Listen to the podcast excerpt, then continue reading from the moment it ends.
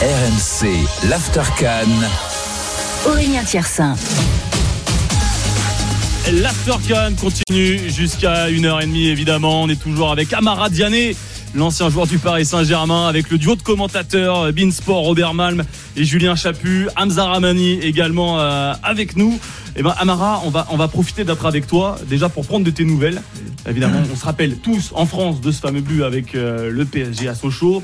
Tu l'as dit, on t'en parle tous les jours. Et ensuite, tu es parti au Qatar, aux Émirats, si je dis pas de bêtises. Ça. Euh, bah, comment ça s'est passé pour toi tout simplement là depuis euh, les derniers les derniers mois? Bien. Euh, actuellement, je suis, euh, je suis, je vis au Qatar. Voilà, je fais la navette entre entre l'Afrique et le, et le Golfe. Ça m'arrive souvent de passer à Paris, mais euh, voilà, aujourd'hui, euh, j'ai arrêté ma carrière. J'essaie de de 41 ans. profiter, ouais, bien sûr, profiter pleinement. Voilà, je je suis là aujourd'hui euh, en Côte d'Ivoire. Je, je commente les matchs euh, sur une, une grande chaîne de la Côte d'Ivoire par rapport à la Cannes. Je profite pour voir les anciens coéquipiers. J'ai de la famille, j'ai ma chérie, j'ai tout le monde là. Je suis content. Voilà. Ah, T'es de quel quartier justement? T'es t'es né à Abidjan? Ouais, je, ah, moi je suis né à. je te dis où je suis né, c'est pas bon. Non, je suis né à Benjerville. D'accord. Ah oui, bien Gerville, juste à côté, effectivement. ouais. Euh, oui, bah t'es t'es parti relativement jeune en France. T'as t'as pas joué en, en Côte d'Ivoire, mais Non, non, bon, non, malgré non, tout, il n'y a pas eu ce débat aussi pour toi. T'es international euh, ivoirien. La, la Côte d'Ivoire, c'est chez toi. Oui, bien sûr. Vous savez, euh, l'époque à laquelle j'ai j'ai joué, nous, on avait, on avait vraiment une grosse, une grosse équipe. Voilà. Donc, euh, euh, comme je dis, euh, pour moi, si c'était à refaire, je le referais parce que j'ai vécu un moment, des moments agréables. J'ai partagé des, des, des moments agréables avec des, des grands joueurs, comme vous connaissez. Voilà. Donc, euh, je suis content. Euh, j'ai fait une belle petite carrière pour moi. Voilà. Le plus humblement possible. Et voilà. Bah justement, 8 sélections, 3 buts avec les éléphants en 2007. Ouais. Euh, tu gardes euh, quel souvenir? Parce que tu joues là avec Didier Drogba, Ouais. les, les frères Touré. Et- Euh, bon, malheureusement, il y a pas, tu joues pas de Cannes. Ouais, tu joues en ouais, 2007. C'est peut-être le petit, le petit manque pour toi? Ouais, c'est clair qu'en tant que joueur, c'est des, c'est des, c'est des compétitions qu'on souhaite, on souhaite jouer. Mais comme je leur ai dit, à notre époque, on avait une, une grosse ossature. On avait vraiment des joueurs qui venaient de, qui jouaient quasiment dans tous les clubs. Après, l'entraîneur, il vient, il fait des choix. Voilà. Mais euh, je veux dire qu'en tant que joueur, il faut pas baisser la tête. Voilà. Ça m'a pas, ça m'a pas empêché de faire la carrière que j'ai fait. Je suis content. Voilà.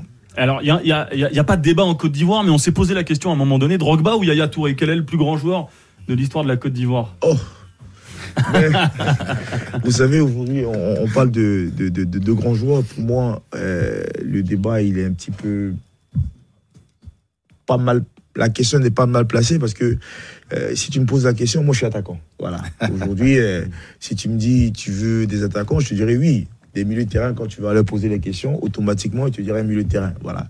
Mais pour moi, je pense que ces deux joueurs, ils ont fait, ils ont fait de, de très bonnes choses. Voilà. Notamment pour eux, pour leur famille, pour la nationalité, notamment pour, pour le pays et surtout pour l'Afrique. Voilà, ça nous a permis, nous aussi, de pouvoir se, Mm. se, se, se mettre notamment devant les écrans et, et pouvoir jouer dans des grands stades et participer à, comme j'ai dit, à, à des beaux matchs. Bon, là, on parlait de ton époque euh, avec les éléphants. 2007, euh, c'est aussi ta période euh, au Paris Saint-Germain. Euh, tu, tu gardes aussi quel souvenir de ton passage au PSG Parce que c'était pas les mêmes conditions qu'aujourd'hui. On l'a dit, vous luttiez pour le, le maintien en Ligue 1. et- Euh, Est-ce que c'est quand même un club qui reste à part dans, dans ta carrière, dans, dans ton cœur, ou t'es passé à autre chose? Oh non, c'est impossible de passer à autre chose. Et il faut, faut savoir que moi, déjà, quand j'étais tout petit, j'étais déjà supporter de Paris. Voilà. Et pour vous dire vrai, quand je suis arrivé, je suis arrivé à Mantes-la-Jolie. C'est dans le 78. Et, et mon premier match que j'ai vu, je me rappelle, c'était en 2000, euh, euh, je crois en 2001 ou 2002. C'était à, c'était au parc. Voilà. Mm. C'était Paris-Rennes. À l'époque, il y avait Okucha, il y avait Chabani Nyonda qui jouait à Rennes. Voilà. Et ce match-là, je crois que Paris avait gagné 2-1, je crois. C'était en 2000-2001. Un supporter Et depuis toujours voilà, du PSG. Voilà, et c'est le, le premier match que j'ai vu en France et dans un stade. Bah alors, le stade, justement, là en ce moment, on parle d'un peut-être d'un déménagement du, du, du Parc des Princes, puisque Nasser Al-Khelaifi s'entend pas très bien avec la mairie de Paris à ce sujet-là. Ouais. J'imagine que pour toi, le déménager du Parc des Princes, c'est pas possible.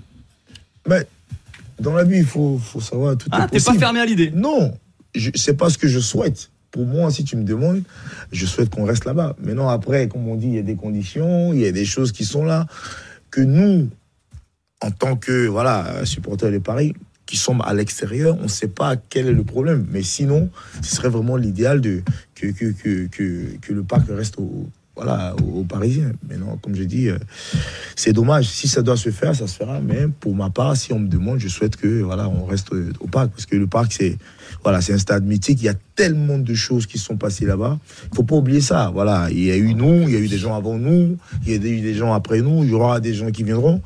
Mais comme je dis, quand il y a une histoire, il faut la garder, cette histoire-là. Parce que c'est ce qui permet d'être une, une grande équipe. Parce que, euh, vous savez, il y aura des, des joueurs qui viendront après qu'on leur dit oui, mais euh, on jouait là, oui, maintenant c'est comme ça. Mais c'est dommage, c'est vraiment dommage d'en la- la- arriver là. Ouais, Robert, je te vois euh, acquiescer. Le Parc Ouais. des Princes, c'est un stade vraiment à part. Ouais. Dans le monde, ouais, mais pas qu'en France d'ailleurs. C'est vraiment un stade à part. Tu sais, tu sais, euh, bon, j'en ai fait quelques-uns de stades, même titre qu'Ama. Mais quand je retourne au Parc des Princes, et j'en ai parlé la dernière fois à Julien, quand j'y retourne, j'ai toujours des yeux d'enfant. J'ai l'impression de redécouvrir le parc. En plus, il a été modernisé.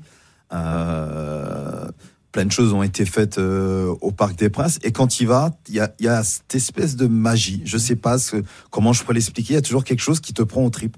Et, euh, et c'est vrai qu'aujourd'hui, bah oui, je peux comprendre la position du club, hein, déjà, parce qu'aujourd'hui, dans une position économique où le club a fait aussi énormément d'investissements au Parc des Princes, euh, ça manque d'espace pour les hospitalités. Il faut pas avoir peur de le dire, parce que c'est un business aussi, et il faut savoir aussi euh, le, le dire. Vouloir rester au parc, vouloir acheter le parc, déjà, ça marque un, un signe d'engagement, justement, des propriétaires du club. Donc, euh, il y a eu le centre d'entraînement là, le, à Poissy, là, actuellement, qui a ouvert il y a pas longtemps pour les pros depuis le début de saison, mais maintenant les jeunes y sont là depuis euh, depuis décembre. Mais tout ça montre que voilà, euh, il y a un engagement sur du long terme, voire du très long terme. Maintenant, si j'ai envie de passer un message à Madame Hidalgo, euh, revenez un petit peu sur votre position, parce que je pense que elle dit que s'il est aux Parisiens, aux Parisiennes, d'accord. Euh, mais je pense que tous les Parisiens et Parisiennes se trouveront vraiment gagnants. Effectivement, si le, le parc était vendu, alors je peux comprendre qu'il soit classé monument historique. Il y a plein de choses sur lesquelles on peut négocier et sur lesquelles le club peut avoir un cahier des charges à respecter. Mais je pense que oui, euh, de dire demain que le Paris Saint-Germain ne joue plus au Parc des Princes, euh, ouais, ça, Ouais, ça fera bizarre. C'est euh, compliqué. Bah, Mara, vas-y. Juste souligner quelque chose. euh, Aujourd'hui, quand on voit quasiment les grands clubs, ils ont tous des terrains qui leur appartiennent. Voilà. Tu peux pas. On est, on est, on est bien Voilà. d'accord. On est bien Tu d'accord. peux pas être au PSG et être là toujours en train de louer ton stade. Voilà. Oui, oui, Il- c'est ça. Bah, c'est le problème qu'on a en France, hein, un petit c'est- peu. C'est ça qui Le est- problème, c'est qu'on a, euh, mis à part quelques clubs, Lyon par exemple, où Jean-Michel Aulas, le stade, le stade appartient euh, au, au- au club. Je dis Jean-Michel Aulas, c'est plus lui, mais c'est lui qui est à l'origine euh, effectivement du, du Parc OL. Mais ouais, je pense qu'un club comme Paris doit avoir Ouais. son stade. Et son stade, c'est le Parc des Princes. Madame Hidalgo, si vous on va voir ouais, écoutez- si, le, si le message est entendu. Il faudra podcaster l'After Can évidemment, qui marche très bien d'ailleurs depuis le, Oh, le si elle dé- veut, je peux le- dans son début de la compétition. aussi. hein, si on va passer le mot. On va passer le mot, Robert. Dis, Ah, Mara, dans le micro, j'ai pas- bien dans le ouais, micro, ouais, s'il te plaît. J'ai pas, j'ai pas euh, depuis 2008, j'ai pas mis les pieds au parc. Ouais. Mais s'il faut, Bah, il faut y revenir. non, non, je- je- c'est sûr que je vais revenir. Mais s'il faut qu'on aille la voir, il y a pas de souci. hein, Ah oui, oui, oui, non, mais. euh, Parce qu'il faut qu'elle comprenne. Alors nous on dit ça aujourd'hui parce que voilà, il y a euh, médiatiquement on peut avoir une certaine résonance. Mais je suis sûr que vous, si vous questionnez, euh, ne serait-ce tous tous les supporters parisiens, Ah, ouais. Très attaché, très forcément. attachés au- au Parc des Princes, au Parc il y a des Princes. tellement de choses qui se sont passées dans ce stade, Amara, donc euh, ouais, ouais. ouais, ouais. Bon, on va, on va revenir sur la, la canne quand même parce qu'Amara, on va devoir te, te libérer dans, dans quelques minutes. C'est déjà très gentil d'être euh, d'être passé par le, le studio de l'After ici au, au Novotel du, euh, du plateau. On peut te garder encore 5 minutes Oui, vas-y, On fait une petite pause. On Je est ensemble jusqu'à individuel, t'inquiète une heure et demie. Ouais, Robert, parfait là. Tu la grippes aux chevilles, tu mords les mollets et on se retrouve dans, dans quelques secondes sur RMC pour la suite de cet After.